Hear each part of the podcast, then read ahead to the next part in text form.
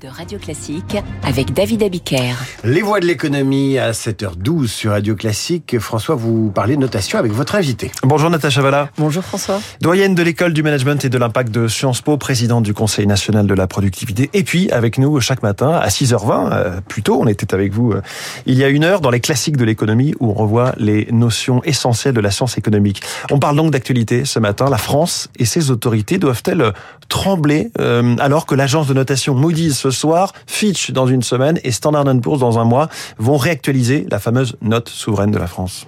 Alors les, les, les réactualisations de notes souveraines par les agences de notation, elles sont régulières, euh, c'est normal. C'est pas un truc comme ça qui apparaît euh, euh, sans, sans raison ou en tout cas pour des raisons ad hoc. Donc c'est un processus qui est régulier et qui consiste à passer au crible l'État, la santé des finances publiques françaises, c'est-à-dire la composition des dépenses de l'État, la façon dont l'État est capable de lever les recettes qui sont commensurables avec les dépenses planifiées, etc., etc., etc. Ça intervient au moment où on discute du PLF, du projet de loi de finances. On connaît la nature du processus. On sait que cette année, le PLF a été quand même euh, sujet à beaucoup, beaucoup de discussions. Il y a, je sais plus, 300 amendements qui ont été, qui ont été acceptés.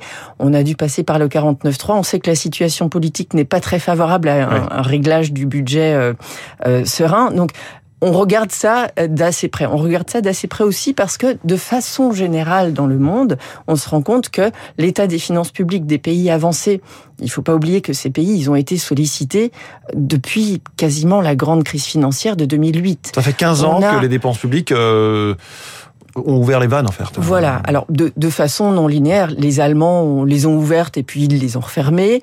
Les États-Unis, par contre, eux aussi ont été sur une tendance pas, pas forcément très favorable. Donc on a globalement beaucoup plus de dettes. Les stocks de dettes sont beaucoup plus importants. Et puis le facteur essentiel et vraiment nouveau cette fois-ci, c'est que ces stocks de dettes, il faut bien les financer ou les refinancer. Ça veut dire que le niveau des taux d'intérêt qu'on observe aujourd'hui sur les marchés est un facteur important mmh. pour la stabilisation des finances publiques. Or, il est vrai que la France, le, le, le taux d'intérêt qui s'applique à la dette française, il est, il est encore très raisonnable, mais on sait que parce que la BCE a commencé à relever ses taux, parce que l'ensemble du coût de la dette euh, s'est élevé, on sait qu'on va devoir y consacrer mmh. une partie plus importante du budget. Donc, pour répondre à votre question, faut-il craindre une, une, une, un, un ajustement?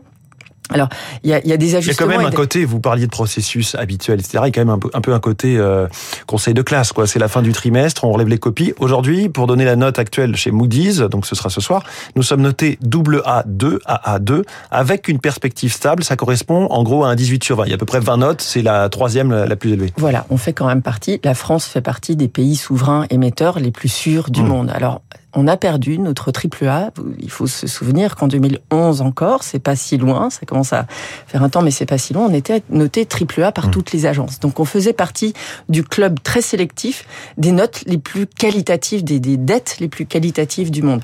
On en est sorti, on est sorti de c'est vraiment de cette de, de cette couche euh, supérieure, mais on reste quand même parmi euh, les marchés de la dette les plus profonds, les plus liquides et donc les plus recherchés par les investisseurs internationaux. Mais il faut quand même être très très prudent. Et c'est là que j'appelle l'attention sur l'exercice budgétaire. Dans un contexte où en Europe en plus on a quand même envie de de, de, de faire un peu de, de comment dire de, de consolidation budgétaire, c'est-à-dire pas produire des déficits structurels ou des déficits primaires. Donc ce qui sortira de, du, du, budget 2024, ça aura vraiment euh, euh, beaucoup d'impact.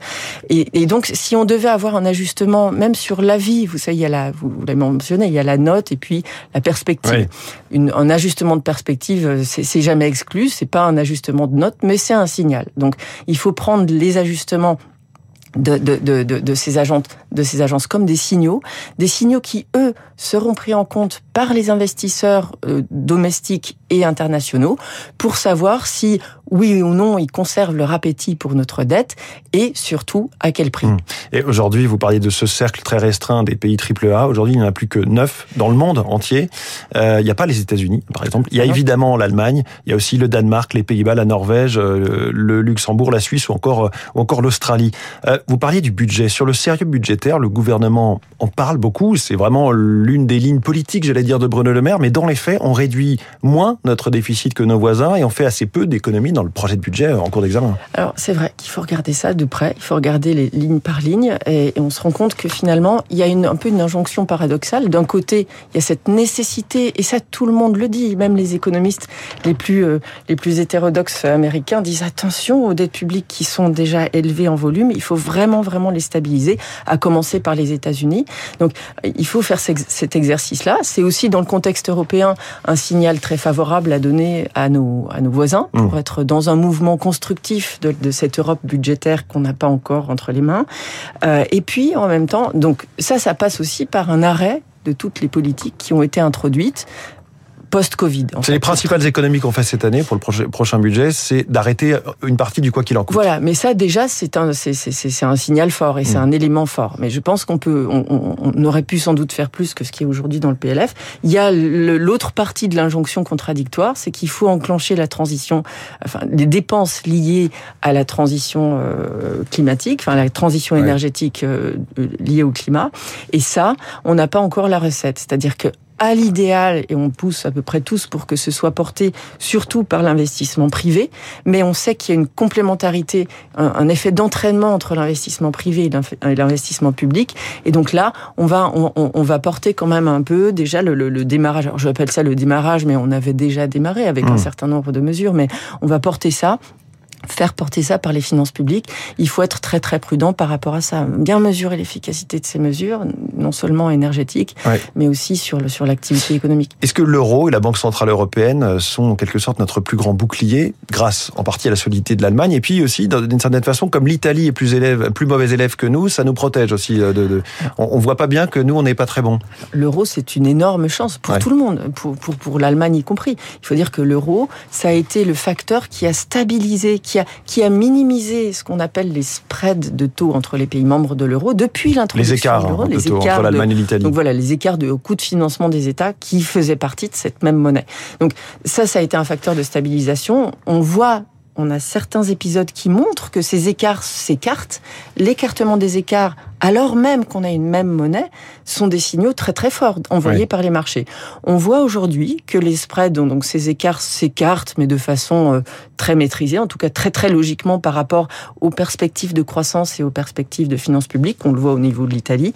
La France n'est pas du tout inquiète de ce point de vue-là, mais les taux, les, les, taux augmentent comme euh, comme euh, comme partout.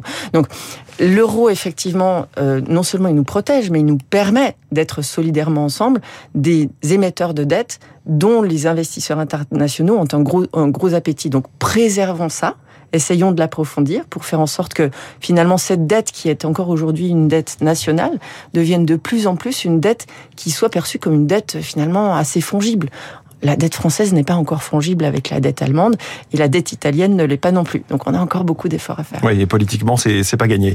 Natacha Valla, merci beaucoup. Alors, doyenne de l'école de management et de l'impact de Sciences Po, je le disais, notre guide aussi tous les jours, un peu plus tôt dans votre chronique Les classiques de l'économie, vous faites euh, découvrir les grandes notions de la science économique et les grands économistes. Chaque vendredi, un portrait. Ce matin, c'était euh, Joseph Schumpeter, la destruction créatrice, évidemment. Je crois que ça plairait euh, à votre invité à 8h15, David, Philippe Stark, la destruction créatrice designer et architecte, effectivement, c'est l'invité de la matinale pour rendre le monde un peu plus beau, parce qu'en ce moment, il est un peu moche. Merci François, à lundi 6h pour la matinale de l'écho, dont nos auditeurs retrouvent les entretiens, les chroniques sur l'appli Radio Classique. Dans trois minutes, les coulisses de la politique. Les Français veulent des actes et moins de paroles de la part des politiques, mais tout de suite, un immortel parle français aux Français.